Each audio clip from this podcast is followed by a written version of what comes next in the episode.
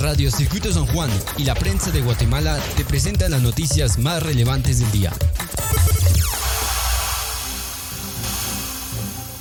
Niña desaparecida es localizada deambulando en Ciudad Quetzal, San Juan Zacatepeques. Una menor de 14 años fue localizada deambulando en un sector de Ciudad Quetzal, San Juan Zacatepeques. La misma tenía reporte de desaparecida desde el 19 de enero pasado en la zona 1 de la ciudad de Guatemala. La menor fue ubicada este martes 2 de febrero por agentes de la Policía Nacional Civil, quienes dijeron que la adolescente caminaba sola por la calle. Al momento de identificarla, determinaron que tenía una alerta Alba Kenneth activa. Los agentes coordinaron con la Procuraduría General de la Nación para iniciar los procesos de entrega a sus familiares. La PNC investiga si la menor fue raptada en la zona 1 o los motivos que la llevaron a ser ubicada en Ciudad Quetzal presidente Alejandro Yamatei no se inmunizará contra el COVID-19 en la llegada del primer lote de vacunas, tras el anuncio de las primeras vacunas contra el COVID-19 con el mecanismo COVAX que llegará al país en la segunda quincena de febrero, según el mandatario Alejandro Yamatei. Patricia Letona, quien es la secretaria de Comunicación Social de la presidencia, informó que el presidente no se aplicará el antídoto contra el COVID-19 cuando ingrese el primer lote. Esto expresó Letona. Ha sido muy empático en que él no se va a vacunar en, esta, en esta primera etapa.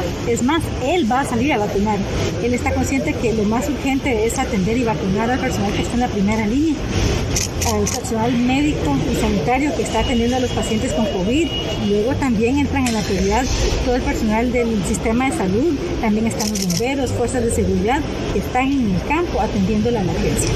Según la vocera presidencial, las personas que recibirán las primeras dosis son los médicos y trabajadores de la salud que están en primera línea de atención del COVID-19. Sin embargo, él no será de las personas que recibirá la dosis, sino que esperará hasta que hayan más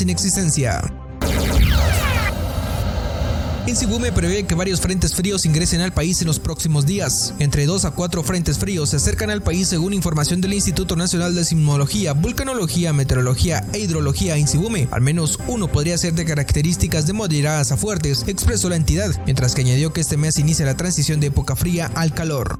Las temperaturas podrían estar entre los menos 2 grados centígrados en partes altas de los Cuchumatanes, entre los 0 a 2 grados en el antiplano occidental, entre los 10 a 14 centígrados en la meseta central, incluida la ciudad de Guatemala, entre los 14 a 18 en el oriente del país, según el pronóstico.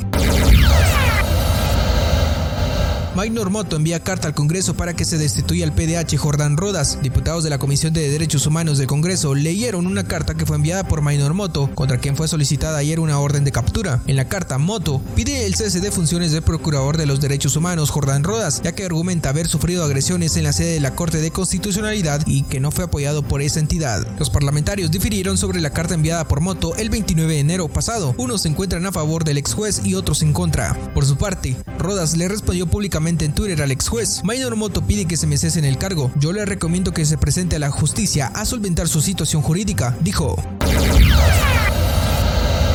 PNC hace redadas y captura a hombres por violencia contra la mujer en distintos puntos del país. Unos ocho hombres fueron capturados por elementos de la Policía Nacional Civil en distintos puntos del país. Todos son sindicados del delito de violencia contra la mujer. Algunos de los detenidos ya tenían vigentes varias órdenes de aprehensión en su contra. Florentino Pérez, presidente del Real Madrid, da positivo a COVID-19. El Real Madrid emitió un comunicado informando sobre el estado de salud de su presidente, Florentino Pérez, de 73 años, indicando que no presenta ningún síntoma del coronavirus. También el entrenador del primer equipo, Zinedine Zidane, dio positivo el 22 de enero, por lo que no ha dirigido a la planilla en los partidos disputados desde entonces. Radio Circuito San Juan y la prensa de Guatemala te presenta las noticias más relevantes del día.